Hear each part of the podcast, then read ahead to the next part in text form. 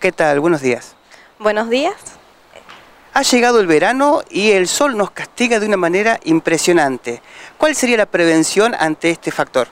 Primeramente es disminuir en lo posible la exposición al sol. Hay horarios en los que es recomendable exponerse al sol y los que no. Lo que es después de las 10 de la mañana y antes de las 4 de la tarde es cuando tenemos los rayos UV que nos afectan más. Hay diferentes tipos de rayos UV, el tipo A y el tipo B. Uno es el que nos pone bronceados o se nos enrojece la piel y el otro es el que no sentimos, pero es el que nos da más probabilidades de tener cáncer de piel.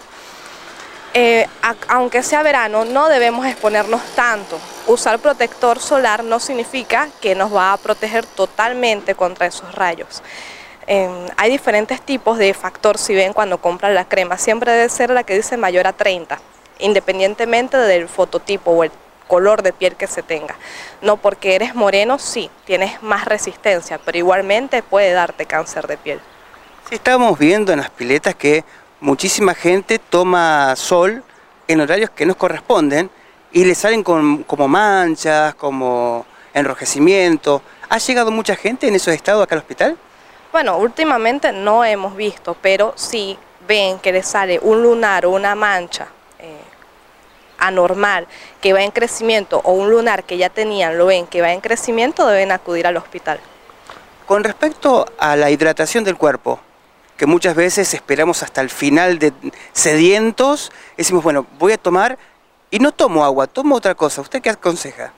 Siempre se recomienda el agua y no se debe esperar a tener sed para consumir agua, los dos litros recomendables o ocho vasos que se recomienda al día, pero si no hay otra opción será un líquido claro. Bien, ¿alguna otra cosita que usted aconseja antes de terminar la nota? Sí, si tienen niños menores de tres años no deben exponerlos al sol, a las piletas por mucho tiempo, porque estas son las edades que son más propensos a desarrollar cualquier patología de piel. Otra más, horarios en que podemos exponernos al sol antes de las 10 de la mañana, después de las 4 de la tarde. Y por lo menos cuando tienen los bebés recién nacidos, que siempre se les recomienda sacarlo al sol, no es que le dé directamente, es por lo menos que sea a través de una ventana y más o menos a un metro de distancia. Perfecto, ahí quedó bien claro los horarios. Bueno, desde ya Susana, muchísimas gracias. ¿eh? Gracias a usted.